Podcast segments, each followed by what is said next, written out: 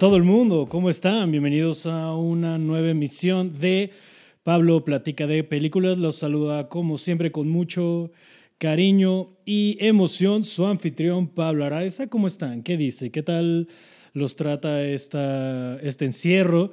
Si ustedes están en las inmediaciones de la colonia del Valle, sabrán que cayó un diluvio ahorita. Entonces también por eso nos tardamos un poquito para la gente que está en el live stream. Eh, mil disculpas, pero es que pues no se escuchaba, como tengo ahí el patio y está el techo eh, de cierto material que cuando empieza a caer la lluvia sí hace que valga absoluta madre. Entonces, si no escuchaba nada, entonces dije, vamos a darle unos minutitos, pero para empezar, pero bienvenidos a esta edición especial de Pablo Platica de Películas con motivo de mi día festivo favorito, eh, la Naviganja la Navidad del Pacheco, ¿no? Que fue el 420. Yo sé que fue ayer para la hora de estar haciendo esto en vivo eh, y más bien fue antier para la hora que salga esto en Spotify, Apple y demás.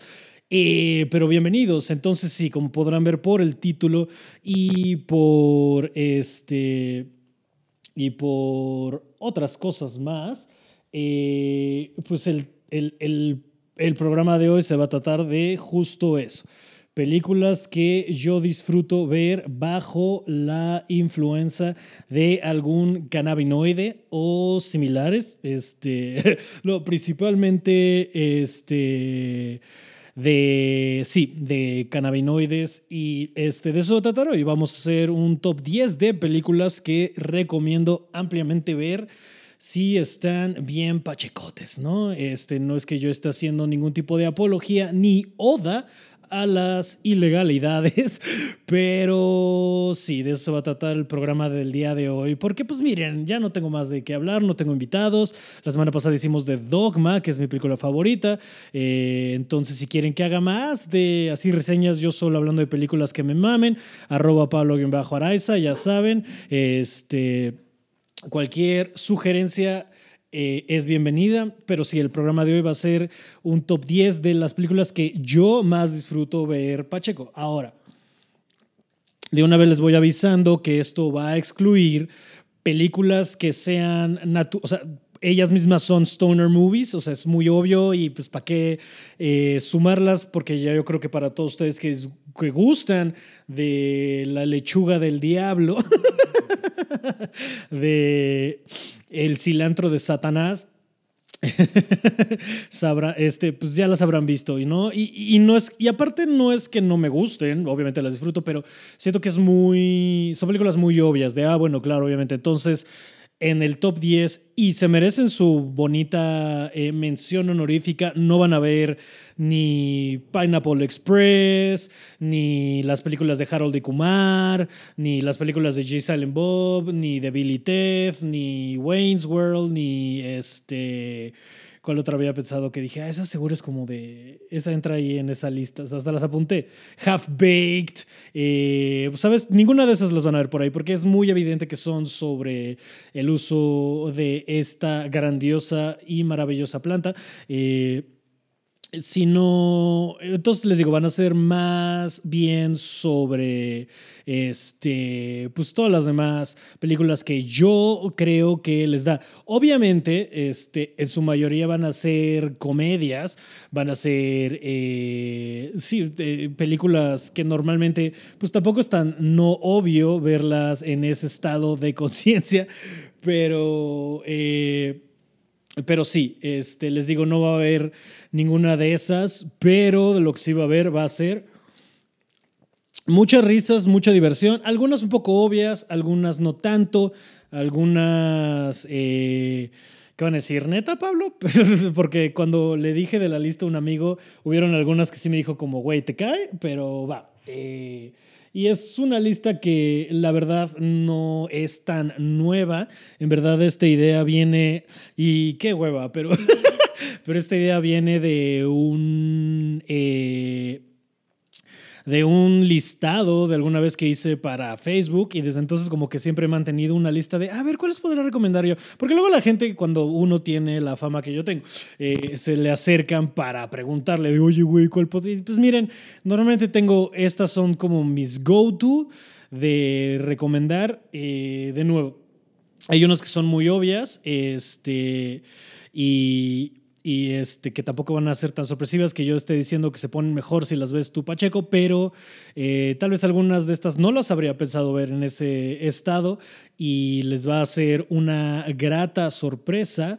Este, pero bueno, sin más preámbulo, vámonos a el número eh, ni las vamos a listar, ¿sabes? No, porque ninguna le gana a la otra. Simplemente son 10 películas que se me ocurrieron que está cagado ver en ese estado. Y la con la que quiero empezar, nada más para que vayamos poniéndonos en tono, es una de mis películas favoritas. No entró en el top 10, pero es de las películas de, que más me han hecho reír en la vida, a lo largo de la vida. También es una película que he visto muchísimas veces y siempre que la veo le encuentro algo nuevo, a pesar de ser una película tan antigua, tan ya muy paseada, eh, pero esta película en la que yo estoy, con la que quiero empezar este conteo es con Batman 1966, la, el Batman de Adam West que es una de las películas más cagadas que se han hecho en la historia. Batman nunca ha sido así ridículo hasta el momento de Marta en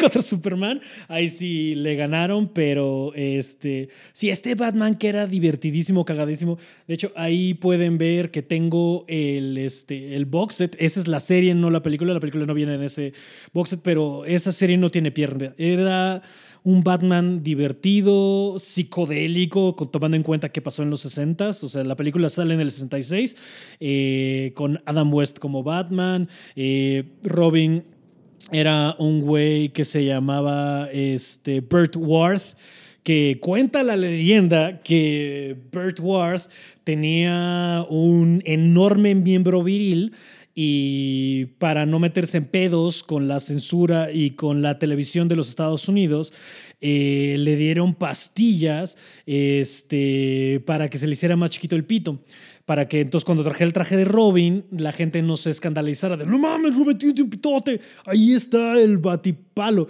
Este.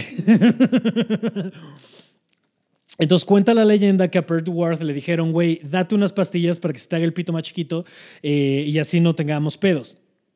¿Qué tan cierto es esto? La verdad es que no lo sé. Está en la biografía de Burt Ward, está en varios documentales de Batman del 60.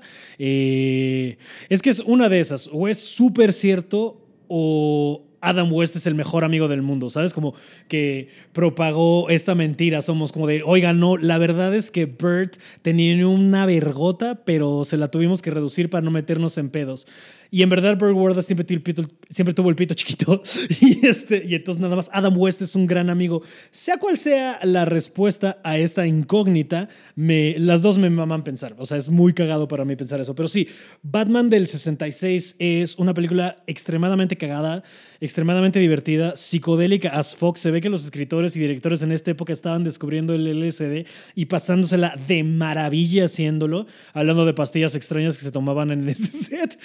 Este. Y sí, es una película de la Fox, eh, que fue un putazo, se le fue muy bien en su época y la serie era maravillosa, aunque a pesar de que solo son cuatro temporadas, tres o cuatro. Eh, pero sí, y aparte, esta película tiene Aparte que la trama, si no se acuerdan, es que eh, tres supervillanos que son el Guasón, el Acertijo, cuatro, perdón, el Guasón, el Acertijo, el Pingüino y Gatúbela se juntan para hacer de las suyas en Ciudad Gótica. Este, y tienen la, esta primera secuencia que es increíble cuando se dan cuenta que eh, los tienen, que aparte fue para presumir el presupuesto que tenían y que de repente sale el batihelicóptero que en la serie no había salido hasta entonces y la batilancha. Eh, y bueno, la batilancha está después, pero entonces sale el batihelicóptero, los van a buscar y de repente a Batman y Robin los ataca un puto tiburón, cabrón. Los ataca ese tiburón. Y de repente el tiburón salta y le muerde la pierna a Batman, pero Batman, que está preparado para todo siempre, saca el bati anti el repelente, repelante, sí, porque no es anti, el bati repelante de, tiburones y le empieza a echar y ya con eso lo suelta y ya descubren. Y luego eh, va avanzando la trama y se dan cuenta que lo que quieren hacer es eh, con una máquina del pingüino, como que deshidratar, así como si fueran jícamas, a miembros de las Naciones Unidas para secuestrarlos y pedir un rescate por ellos y no sé qué, Batman y Robin los tienen que detener. Eh, obviamente como es Batman y también la vida de Bruce Wayne se le, eh, se le, se le mete por ahí y entonces empieza a tener sus que veres con Gatúbela, este, pero no Gatúbela, y lo secuestran y es todo un cagadero, ¿no? Y este, pero tienen dos de las cosas que más me han hecho reír en la vida y a la fecha las veo y no puedo no cagarme de risa. Y esa es la primera, es yo creo de las mejores secuencias que tiene una película de comedia, porque sí es una comedia esta, ¿no? Pero de una película que tiene para todo este desmadre en el que Batman se quiere deshacer de una bomba y, ah, Cristo bendito, cómo es divertidísima esa escena, que va corriendo con la bomba para un lado y para el otro y la trata de aventar y de repente así pasan una pareja de enamorados, entonces no puede y va corriendo para el otro. Esto en un muelle, todo esto en un muelle. Y va corriendo para otro. Aparte, ya saben, bomba como de marca Acme. Entonces es una bomba enorme con fuego, o sea, con la mecha se corta cada vez, pero un chingo de fuego. Entonces va corriendo con una bomba así del tamaño de una pelota, de una medball del gimnasio, así toda pesada y va corriendo y le va a aventar y pasa una señora en una carriola, entonces, ay, aquí para acá no, y va corriendo y lo va a aventar, y pasan unas monjas, y ah, para acá no, y lo va a aventar, y pasa una banda de esas, este, like a marching band, y dice, ay, para acá tampoco, y la va a aventar para otro lado, y ahí es cuando dices, puta madre, y pasa un grupo de patitos, y dice, no, güey, para acá tampoco lo puedo aventar, y de repente dice, güey, a la verga, no sé, y de repente como que corta la cámara, explota, de repente llega corriendo Robin a los tres segundos, lo cual te hace entender que Robin lleva siete minutos yendo atrás de Batman como, ah, ¿cómo te ayudo? Y Batman nada más ensimismado tratando de deshacerse de la bomba, y llega Robin y de repente es como, no, Batman, y de repente Batman sale de los escombros y de, ah, qué bueno que tenía mi capa antibombas, bati antibomba, una baticapa antibombas, una mamá así dice, y y, si esa secuencia no fuera lo suficiente, que ya te estás meando de risa para ese punto, el momento que sigue, que es que Robin le dice, oye Batman, ¿por qué no solo dejaste que explotara la bomba en el bar? Él le dice, no, no, Robin, los alcohólicos son gente también. Puta madre si no te meas de risa en ese momento. Y con todo lo demás que pasa y el plan, y de repente cuando los vuelven a... Porque si los logran deshidratar a los a los miembros de la ONU. Eh, Batman después los vuelve a, los llenan, o sea, los vuelven a hidratar y, y, vuelven a hacer cada uno. Y este, y, pero entonces de repente así el güey de de Egipto está hablando español, no me acuerdo bien, pero así como que se les mezclan por ahí eh, y güey es cagadísimo y dice, no, bueno, si alguna vez sí podemos entender nuestras referencias, ajá. Que aparte de todo yo le tengo mucho cariño a este Batman porque alguna vez es una película con mis compañeros de la sketchería y yo salía de ese, o sea, no de Adam West, pero es una fiesta de disfraces y yo salgo de ese Batman. Entonces siempre fue para, siempre ha sido para mí muy especial ese Batman. Y dice mi mamá que yo esa y el Batman de Tim Burton eran esas películas que de bebé la ponía y le regresaba al VHS así 60 veces al día, ¿sabes? Mm. Entonces, si, si nunca la han visto, recomiendo ampliamente ver Batman 66. Y como ya eh, dejamos claro al principio de esta transmisión, en qué estado deben estar. Ok, siguiente película que yo recomiendo ver, Grifos, y que no está novia una película de Grifa, es Mean Girls. Chicas pesadas, cabrón. Chicas pesadas de las comedias más verga que puedes ver con todo el mundo. Y entonces tú, o sea, si la vas a ver con la familia, es como, ay, si vamos a ver una película y pones Mean Girls y tú aplicas esta de, oigan, voy por algo al coche y te das unos tanques y tú, sí, ahorita viene. Y que les tome 10 minutos, oye, pero Pablo no tiene coche y regresas todo lampareado y así de, oigan, este, no hay unos doritos por ahí.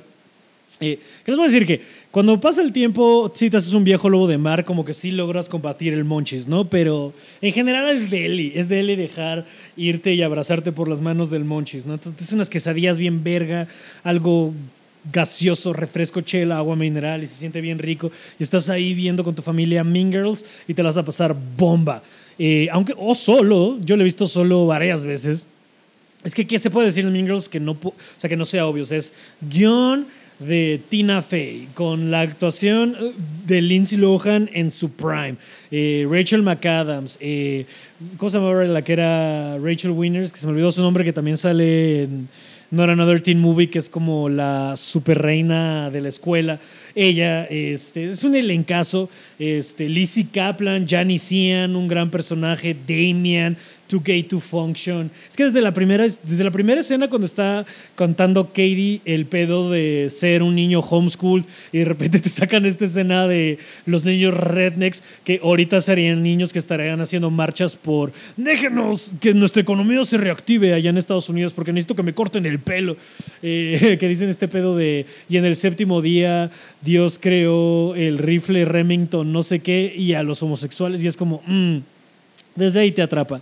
Y toda la marejada que es de toda la marejada de hilaridad que es eh, Mean Girls solo se exponencializa y se potencia eh, y se potencializa cuando estás eh, tu grifo. Disculpen, obviamente antes de empezar a grabar esto se hizo lo propio. Pues, seguimos en celebraciones, no todo abril es 420 este año.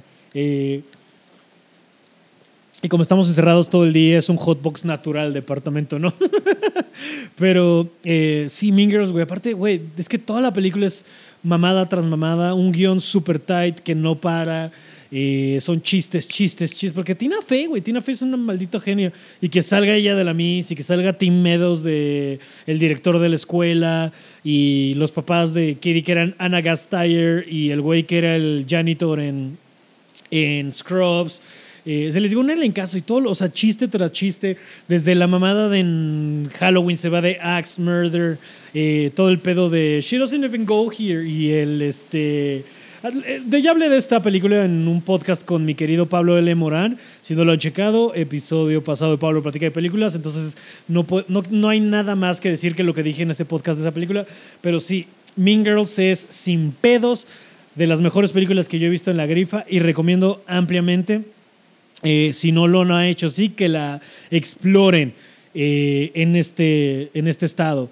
Eh, porque sí, Dios la bendiga. y luego, una, luego la siguiente película es número, ¿qué sería? 8, pero whatever. Otra vez quedamos que no hay conteo oficial.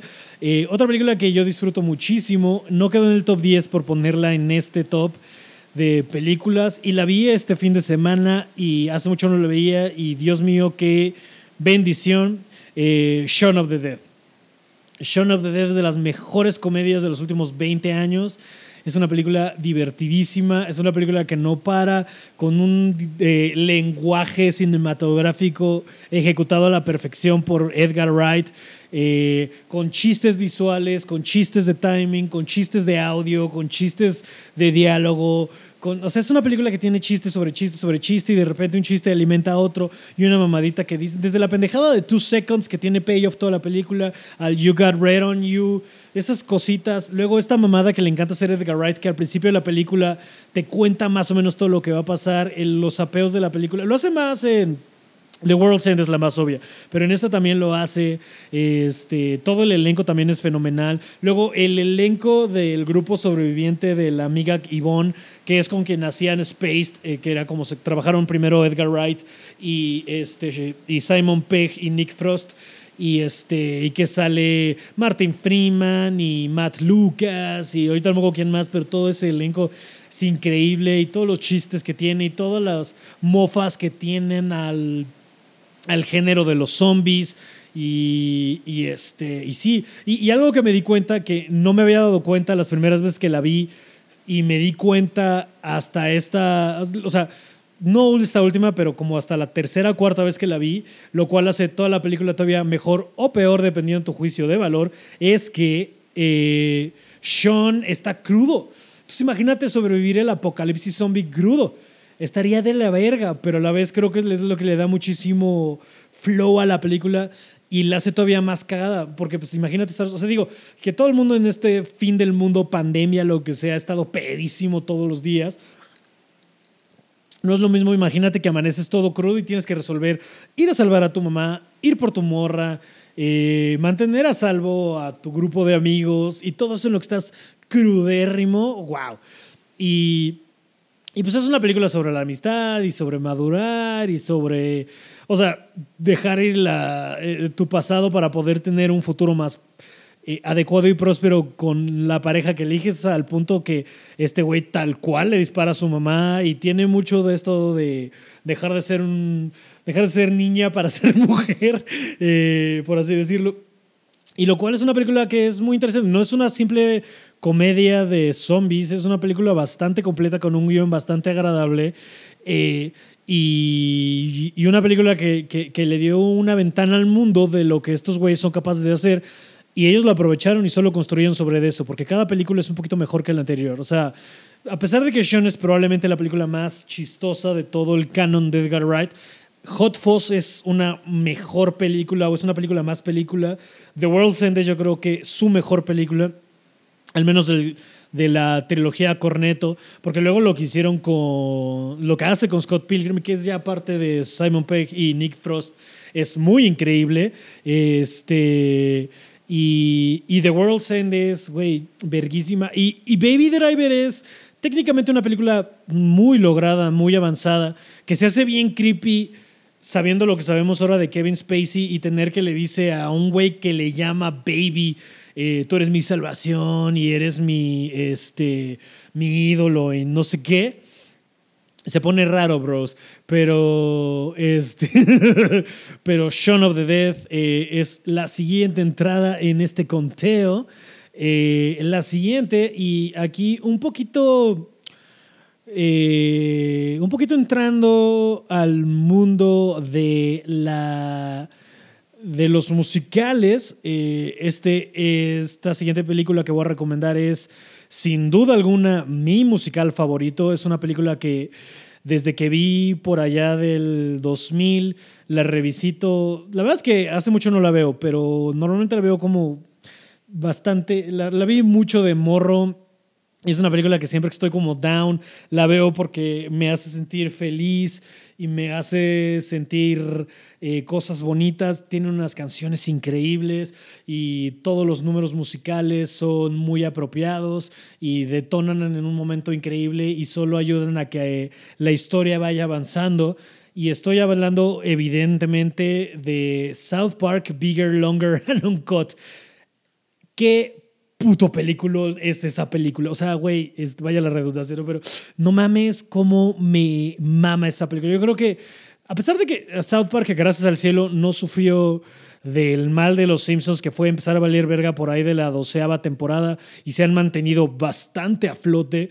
Eh, yo creo que nunca van a llegar a la genialidad que fue este, la película de South Park. Esa película es que iban en la temporada 8, la verdad no me acuerdo bien, pero esta película es todo y más, o sea, eh, porque tiene algunos payoffs de la serie, o sea, como haber este, matado a, Saddam Hussein y que regrese como el malo en el... Eh, en, o sea, que esté en el, en el infierno siendo el amante homosexual de, de, de Satanás. Todas las canciones, cómo chingan al hermano ¿Cómo chingan a Canadá en general? Es cagadísimo. Este, les digo, todas las canciones son increíbles. Desde el primer número de The Sun is Shining and the Grass is Green. Todo ese, desde ahí, luego este, pasando por. O sea, Uncle Fucker es un clásico. Eh, todos los chistes de pedos son mamoncísimos. Sí, es una película igual, un poquito de como la pérdida de la inocencia. Este y de la y de la eh, y de cómo van creciendo como niños, o sea, de cómo vas, o sea, porque una vez que pierdes la inocencia no hay vuelta atrás, este, y, y este, y, y sí, una vez que ves un producto como Terrence and Phillip y aprendes a decir groserías, no vuelves, este, sí se me hace, se me hace muy verga. Este, que, o sea, que sea eso. La película se trata de eso. Este, pero tener eh, a unos niños cantando estas madres y que luego justo porque van a ver la película de Terrence and Philip y los mamás empiezan a atacar, que es algo con lo que me puedo identificar mucho. Escucharon el podcast de Dogma.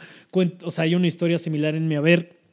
Y luego, este, que pues sí, ¿no? Que lleguen con los niños y les encanten esta canción y les enseñen malas palabras a sus compañeritos y que las mamás, en vez de entender que podrían hablar con ellas de una mejor manera, con ellos de una mejor manera, en vez de pues, empiezan a culpar a los demás porque no quieren echarse la culpa a ellas, que en verdad sería lo más sano que hacer como un padre de familia, eh, ver dónde fallaste tú y por qué tus niños están haciendo tantos eh, desvergues. Eh, pero, güey, es increíble es increíble esa película. Este, güey, Calmos a Beach. Este, Why Would Brian Boitano Do? Que es un número que creo que es del que menos se, se recuerda a la gente, pero este. pero, güey, es verguísima que hagan todo un número de, de un patinador artístico y qué haría salvar al mundo. Este, I Can Change de Saddam, eh, Up There, o sea, todo el pedo de, de Satanás, anhelando con estar en la tierra porque ahí hay bebés y, en Flowers Bloom, güey. Ah, toda esa película es increíble y es una película, es un poquito más obvia esa de, pues sí, fuma y vela porque pues, es South Park, pero por si nunca lo han hecho, revisiten South Park, dense unos tanques antes de hacerlo y, creo que hay una versión en el DVD que viene con Sing Along, que viene las letras que es divertido. No puedo ser en el DVD o la pasaron una vez así especial en Comedy Central, eh, porque yo me acuerdo de ver esa todavía, es de esas que como yo contaba en el dogma, tenía el DirecTV pirata y las o sea, como tenía el DirecTV, teníamos todavía para grabar, le, la conectaba el VHS y las grababa y se las pasaba a mis amigos. El caso es que, güey, South Park Bigger, Longer and Uncut, si no lo han revisitado en un rato, recomiendo amplísimamente. Eh, otra película, hablando de... Y podría haberme ido a esta después de Sean por el hecho de la, del país, que son del mismo país, pero miren, esto es un cagadero y no hay reglas. No hay reglas en este mundo. Así como Javier Alatorre dice, no escuchen a López Gatel, ok, este, ya nada importa, ya nada tiene sentido. Entonces, mira, eh, avanzando con eh, otra película que esta sí es un clásico de clásicos. También pude haberla mencionado después de hablar de Batman 66, porque, digo, a pesar de que esta es de este, un poquito después, eh, pero la siguiente película que quiero hablar es de Monty Python and the Holy Grail. En el top 10 metimos eh, Meaning of Life y en esta sí, o sea, me hubiera sentido mal si no hubiera la yo de Monty Python and the Holy Grail, que es eh, güey, de las mejores películas de comedia que se hecho en la historia. Como les decía en el otro, a mí, a mí me gusta más porque significa más para mí eh, este Meaning of Life por el momento en el que la vi, por lo que representó para mí y porque fue la primera que vi de Monty Python y todo. Pero Holy Grail sobre todo si la ves Pacheco como si hubieras inhalado del Santo Grial, es increíble. Tiene, está lleno de buenos chistes, desde que, como no tenían presupuesto, los caballos sean este güey pegándole a dos cocos, eh, los caballeros que dicen ni, el conejo asesino, eh, el desmadre del acertijo en el puente, eh, la construcción de todas las mofas de los mitos arturianos y eh, el gran chiste del final de que entra la policía porque nunca han tenido permisos y cómo hacen este pedo que de repente los juntan a todos y los separan y te van contando las aventuras de cada uno como todo el pedo de The Brave este, Sir Robin y que en verdad es súper eh, collón y todos esos chistes que van alrededor de, que van construyendo burlándose de eh, el Arturo y los caballeros de la mesa redonda es verguísima. Todos los chistes que tienen de cómo cuestionar al gobierno, cómo eh, lo horrible que ha haber sido la vida en Inglaterra en esa época, que normalmente la gente la romantiza mucho y de no, es que los de la época de los caballeros y la verga, güey, la gente pasaba con este, carretas de aviéntenme a sus muertos porque estamos de la verga. O sea, de porque ya valieron verga y la peste y todos esos chistes, este. Si quieren pasar la bomba y revisitar una película de, de comedia clásica impecable, Monty Python and the Holy Grail. Eh, y aquí para hacer una pausa rápido entre comedias, quiero hablar de una, de una película que para mí, eh, yo creo que dentro de la selección de este top de películas que ver en la grifa, es la única que realmente no tiene nada de chistoso y sin embargo es de esas que sí son como para quedarte viendo así de verga, porque la foto y los sets son increíbles. y podría haber aquí metido cosas como Samsara o como, este, ya saben, esa línea de películas musicalizadas por Philip Glass de muchas tomas muy largas y de fotografía increíble, este, Koyanis Cats y toda esa onda. No. Es una película que desde que la vi me voló los sesos y cada vez que la veo le encuentro más cosas. Y perdí el DVD y me tiene emputadísimo porque el chile, la versión que encuentras eh, en internet no se ve tan bien y el Blu-ray nunca lo he visto en México, este, pero es una película que se llama The Fall, dirigida por Tarsem Singh, que dirigió La Célula con J-Lo y dirigió una película que para mí es Obviamente, o sea, 300 es más verga, pero visualmente es más impactante y es una construcción de mitos eh, griegos y romanos. Este, ¿Es romanos o griegos? Bueno, whatever. Este, que se llama Immortals con Superman, con Henry Cavill y también sale Mickey Rourke, que tiene unas escenas de, sobre todo cuando hay unas putizas de los dioses que son una puta locura. Este güey es un maestro de la construcción de, de, sets y de foto. Y, estoy casi seguro, una vez que, si ven Immortals, que creo que está en Netflix todavía, eh, se puede notar que, por ejemplo, estoy casi seguro que Taika Waititi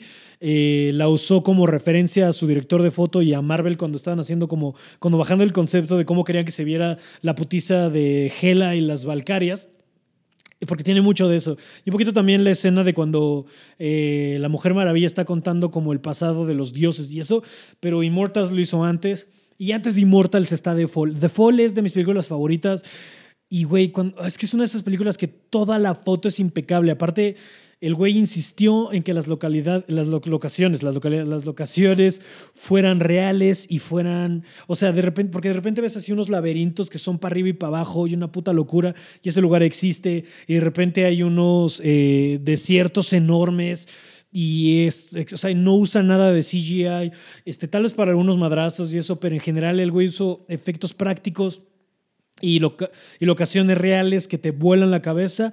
Entonces, les digo, esta película dirigida por eh, Tarsem Singh.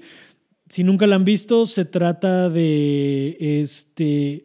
de. Haz de cuenta que Está en un hospital en la India, cuando todavía estaba tomada por los ingleses, y hay una niña que se llama Alexandria, una niña como de entre 6 y 8 años, que está en el hospital con el brazo lastimado, y conoce un güey que se llama Roy, que es un eh, doble de acción, y este, y este güey le empieza, como que están con la niña está bien aburrida, dice, güey, cuéntame un cuento, y le empieza a contar un cuento donde seis eh, aventureros van a tratar de detener al rey Odius, por no ser tan obvios, y que es un güey malvado. Y en el equipo están eh, así un experto en explosivos, un bandolero que en el este que en la, o sea, que en el cuento es Roy, que es Lee Pace.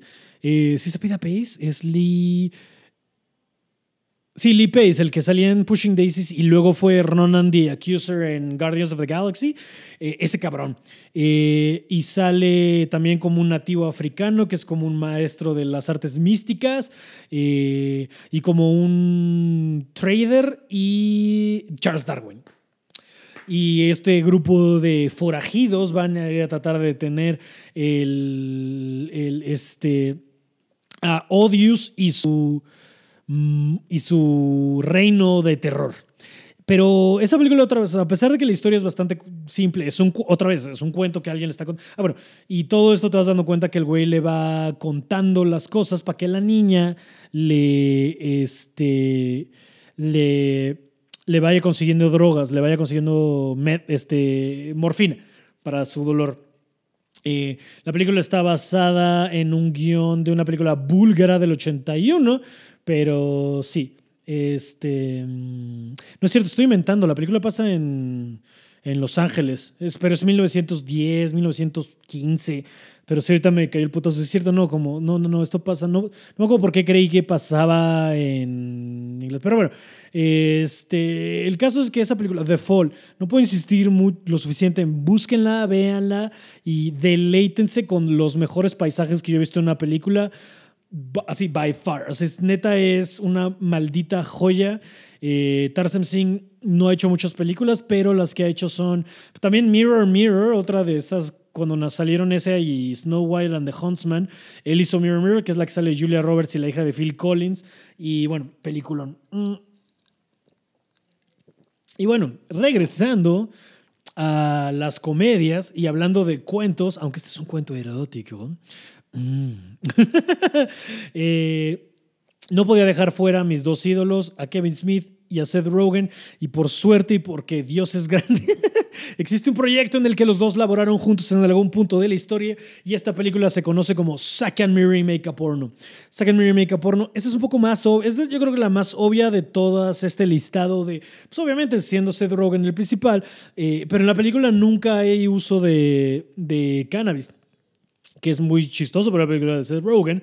Eh, pero sí, Seth Rogen, Kevin Smith juntos fue un sueño hecho realidad.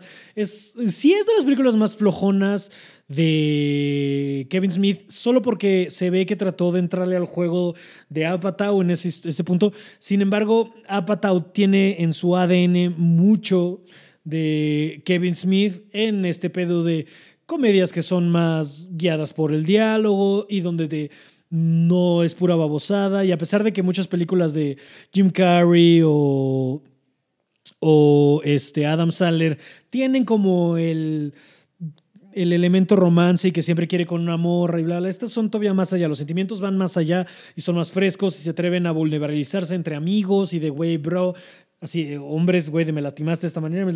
Eso fue algo que fue creciendo Kevin Smith y Joe Apatow y varios otros autores por ahí. Pero este, Sacarme peliculón, de las películas más divertidas. Sí, hay, o sea, sí le puedes meter dedos a los gigantescos hoyos que hay en la trama, como, a ver, si el pedo de ponerse películas porno es porque no tienen varo, pero sus amigos les prestan varo para hacer la película, ¿no les podrían prestar un poquito de varo para pagar sus cuentas y luego veían qué pedo con lo demás? O sea, sí hay ciertas o sea, ciertos saltos, pero mira, es una película. Y si estás dispuesto a creer que a Hulk se le rompe todo menos los shorts, eh, pues puedes decir, bueno, ahora le va, les dieron varo y su idea fue, vamos a hacer una película parodia porno de Star Wars y con eso venderla y pagar nuestras deudas. Va. Pero, güey, es que desde el, cómo arranca esa peli eh, con la tienda y el elenco que tiene, que Eric Robinson y de repente cuando llegan a la fiesta de a la fiesta de. Ah, mira, y se van a conectar de una manera, qué cagado. Este, y llegan a la fiesta de reunión de 10 años de su graduación de la prepa, eh, que esté Justin Long haciendo a Brandon St. Randy, esta estrella porno, y la plática que tiene Seth Rogen y ese güey desde ahí, yo estoy que me doblo de risa. Eh, esta mamada de cuando llegan y de cómo se llama la película, You better shut your mouth, I'm gonna fuck it. Y es de, oh yeah, how could I forget? güey, verga. Este todo ese desmadre cagadísimo. Eh, desde cómo llega este Seth Rogen a la, a la barra de Can I get two beers? Y se voltea con Miri y le dice, ¿Do you want something? Ok, can I get three beers? Güey, desde ahí es como ver que esta película es una mamada. Eh, desde antes, desde el pedo de The Saint Amistad, güey, sacan Mary Make porno está así, no tiene falla. Y cada, cada chiste que van construyendo es mejor que el anterior y cómo va... Eh, creciendo la trama y cómo van creciendo el romance entre Zack y Miri, que tienen que, que aceptar que no son solo amigos platónicos, sino que siempre sentir una cosa el uno por el otro y llegar a coming to terms con tus sentimientos y cómo lo van explorando. Es muy bonita, es una película bonita, sucia, grosera de a madres, con muchos chistes de pitos, sexo anal y mecos, pero con un gran corazón. como Kevin Smith eh, es experto en hacer. Y Seth Rogen, de alguna manera, también casi todas sus películas tiene como mucho corazón y es un güey eh, muy sentimental. Y entonces sí, entonces fue un proyecto para mí que desde que pasó fue como, güey, verga, qué maravilla, bajada eh, por los mismísimos ángeles para mi deleite personal. pero sí, una película increíble. y luego Hablando de comedias muy increíbles. Estas, las últimas tres que voy a decir ya son comedias, pero son películas que tal vez no recuerden o que vieron más morros, gente de mi edad y no recuerdan. Entonces sí les recomiendo ampliamente prenderse un gallo y perderse en su mundo, porque las tres que siguen presentan mundos muy peculiares, a pesar de no tener nada que ver la una con la otra. Entonces nos vamos en orden. Eh, y eh, la primera es Dodgeball Eh, si no se acuerdan de Dodgeball, es esta increíble y grandiosa película con Vince Vaughn y Ben Stiller de un torneo de quemados. De eso se trata esa puta película y no tiene nada más de complicado que eso la trama. Pero Cristo bendito, como es una película cagadísima. Porque es un mundo, otra vez con Justin Long, ahí es el cómo se conecta y salto. Este, así que del anterior se me fue decir cómo se conectan un poquito. Mira, Tarsem Singh, Immortals, tiene a un Superman. Eh, sacan Mary Make Porno, sale Brandon Routh, del novio de Branson Rowdy, del personaje de Justin Long. Ahí hay otro Superman por ahí. Entonces, mira, aquí Justin Long, saltamos a Dodgeball. Y Dodgeball eh, es una película increíble. Si nos acuerdan, hay un, hay un gimnasio chiquito que se llama Average Joe's que lleva Vince Vaughn. Tiene un cagadero económico eh, de impuestos, lo quieren cerrar y para eso se va a aprovechar Ben Stiller y Globo Gym, que es como ponle tú un Smart Fit, pero todavía más nefasto, si eso es que es posible. eh, y se quiere adueñar de su gimnasio para hacerlo aparte en un gimnasio sino un estacionamiento y para salvar a ver Joe se dan cuenta que hay un torneo de dodgeball eh, y pues hacen un equipo con la gente que va al gimnasio que entre ellos está el grandioso Stephen Root eh, Alan Tudyk del Pirata uff Steve the Pirate personajazo eh, otra vez Justin Long y no me acuerdo y la ahorita no me acuerdo del nombre de la chava pero es la esposa de Ben Stiller en la vida real, whatever. Ellos. Y pues, pues todas las peripecias por las que pasan en su camino para ganar el torneo de dodgeball en eh, Las Vegas. Pero esta película no tiene pierde así. Escena tras escena es pura mamada. Es una otra, como decíamos hace rato, es una avalancha de hilaridad. Bien construida, bien llevada, que al final tiene un mensaje padre que. Perdón, Maldita sea, ahí está. Que es, acéptate. Al final lo que enseñan de Average Joe's es este pedo de, güey, si quieres venir al gimnasio a quemar un poco de, de calorías, bienvenidos, y, pero no tienes que ponerte, porque todo el pedo de Ben Stiller que se odie, esté todo mamado y se acuerda de él de gordo, de joven y se detesta, que es algo con lo que yo me puedo un poco identificar y es complicado. Y al final el mensaje de de este güey de, güey, tranqui, a ver, si quieres venir a hacer gimnasio, o sea, entrenar y hacer pesas y un ratito, órale, este, dale, va, chido. Pero si no, no, güey, o sea, tampoco tienes que cambiar, o sea, vente y pásatela chido, y aquí hay una comunidad, y tú échale ganas, y como estás, estás chido, este, y este, y pásala bien. Y, no es necesario matarte y ser este Adonis porque nadie te lo está pidiendo. Y es algo con lo que está bien estar en paz. O sea, quiere tu cuerpo, ámate, respétate, y dale amor, dale cariño, porque es el único que tienes, es el único en el que vas a vivir. Entonces, este, sí, es lo que está bonito de Dodgeball, eh, que es como al final de tanta mamada, tiene, trata de tener este buen mensaje como de, güey, quiérete un chingo, no hay pedo.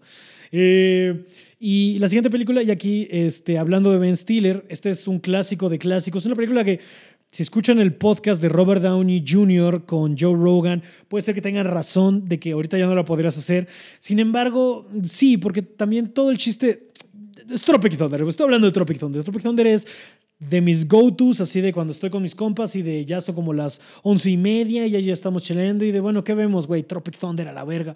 Porque no tiene pierde. Si es larga, si es una película que dura un chingo. es una película que de repente. Eh, sí, yo, o sea, no, no, les voy a mentir, sí me he quedado dormido en esa peli, viendo esa peli un par de veces. Eh, pero este, es una película que es muy increíble.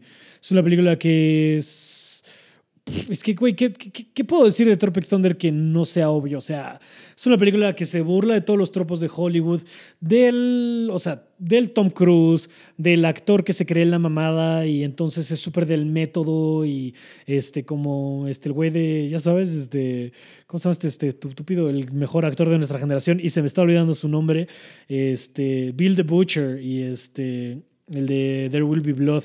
Ay, bueno, puedo creer que se me ha olvidado el nombre de ese mamador de Lincoln, hombre. Este, pero bueno, que se burla de esos güeyes, se burla de los actores de comedia súper básicos, como en algún punto fue, que no lo era, pero llegó a ser Eddie Murphy, el personaje de Jack Black es una burla a eso. Eh, sale Jay Baruchel, este grandioso, que casi entra este conteo This is pero preferí meter Second Mirror Makeup, no tuve que escoger una de Seth Rogen nada más. Aunque This is también es increíble. Sobre todo el Génesis, que empezó como el sketch de Jay Seth versus el Apocalypse, versus The Apocalypse en el set de, eh, de de, de, este, de Knocked Up. Pero bueno, eh, Tropic Thunder y este este Al Pacino, que es el, ya sabes, el rapero que llevan y todo el pedo de la super épica, que probablemente está construido en una mentira, como algunas de las historias de la milicia de los Estados Unidos, empiezas a descubrir que están. Eh, güey, sale Danny McBride en su primer gran papel en el cine y Danny McBride es un güey cagadísimo. Nick Nolte, Steve Coogan este, Motherfucking Alan Partridge del director, eh, y luego la grandiosa actuación Tom Cruise del ejecutivo de estudio con Bill Hader de su asistente y Matthew McConaughey de la gente de Ben Stiller. Güey, o sea, el elenco es una puta locura y la cantidad de burlas que hay alrededor de la mierda que puede llegar a ser Hollywood y lo ensimismados que están y cómo y la superficialidad y cómo a pesar de todo el éxito que puedes tener, sigue siendo un güey bien inseguro por dentro porque lo que la mayoría de estas personas quieren o queremos que nos dedicamos al entretenimiento de alguna manera es este, atención y, a pesar de tenerla, nunca es suficiente porque pues, nunca vas a estar seguro de ti mismo. Hasta que no estés seguro contigo mismo, no vas a poder trascender en la vida y en tu carrera, que es un poco la lección que hay con el personaje de Scott Spitzman. Eh, y también cómo estar ok con quién eres en el mundo, porque ese güey le frustra un chingo solo ser la, la, gran estrella de acción y no ser un actor reconocido, así como Alpa tiene que llegar a, to term, he has to come to terms with the fact that he's gay, este, el otro güey con sus adicciones, todas estas cosas, ¿sabes? Y, y, y, o sea, y el personaje de Robert Downey Jr., con que es una mamada lo que hace. Este, güey, pero es que desde que empieza con los trailers falsos, la construcción del pedo, que es un poco la mofa de todo el desmadre que tuvieron haciendo Apocalypse Now, que si pueden ver el documental eh, que se llama Into the Heart of Darkness, creo, o es el libro del que está basado, ya me estoy confundiendo. Bueno, whatever.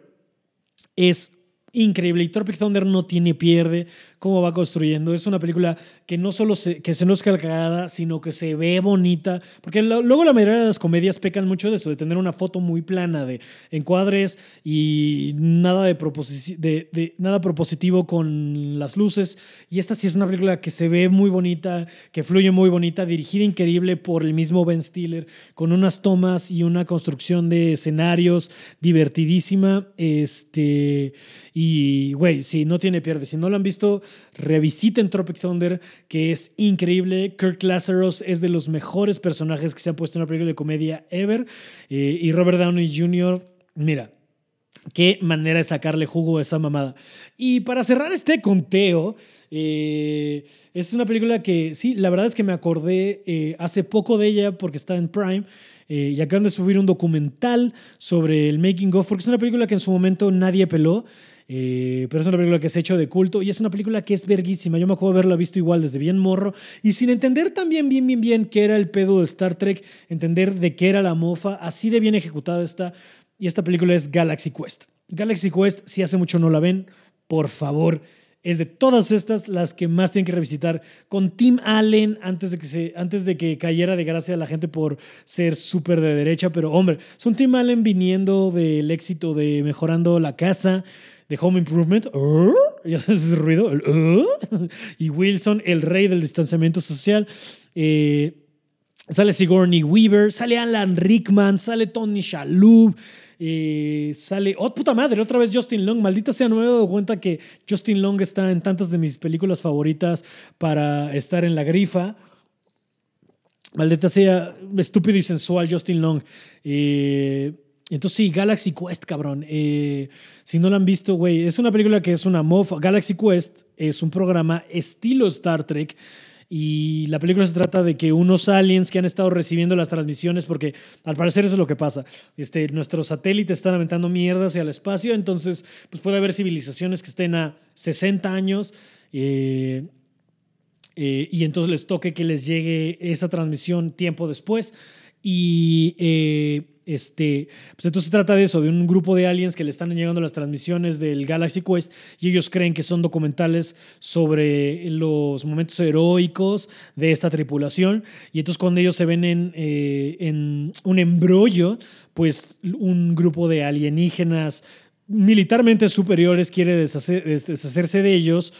Eh, van a la Tierra para reclutar la ayuda del capitán y estos güeyes para salvarles, porque aparte tienen diseñada toda su sociedad y todas sus naves alrededor de lo visto y aprendido en Galaxy Quest. Entonces los van a buscar a la Tierra para que vayan a ayudarlos a salvar su, civilización y a su, su, gente y a su planeta.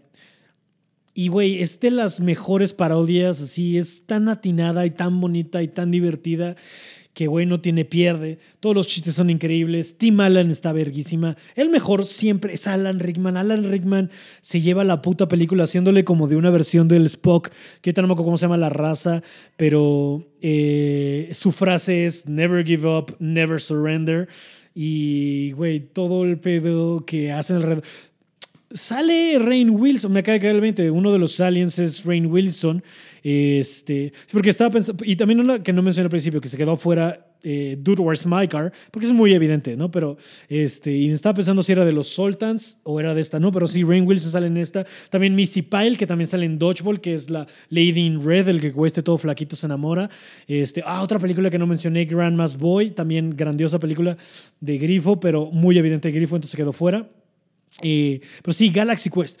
Galaxy Quest es una película divertidísima que también tiene toda esta onda de, güey, este, no dejes que nadie te diga que tus ñoñadas no están chidas porque no esas pueden salvar el mundo, porque es exactamente lo que pasa con el personaje de Justin Long. Eh, y, güey, sí, este, y entonces, pues, sí, no sé, este, vean Galaxy Quest y creo que está en Prime ahorita.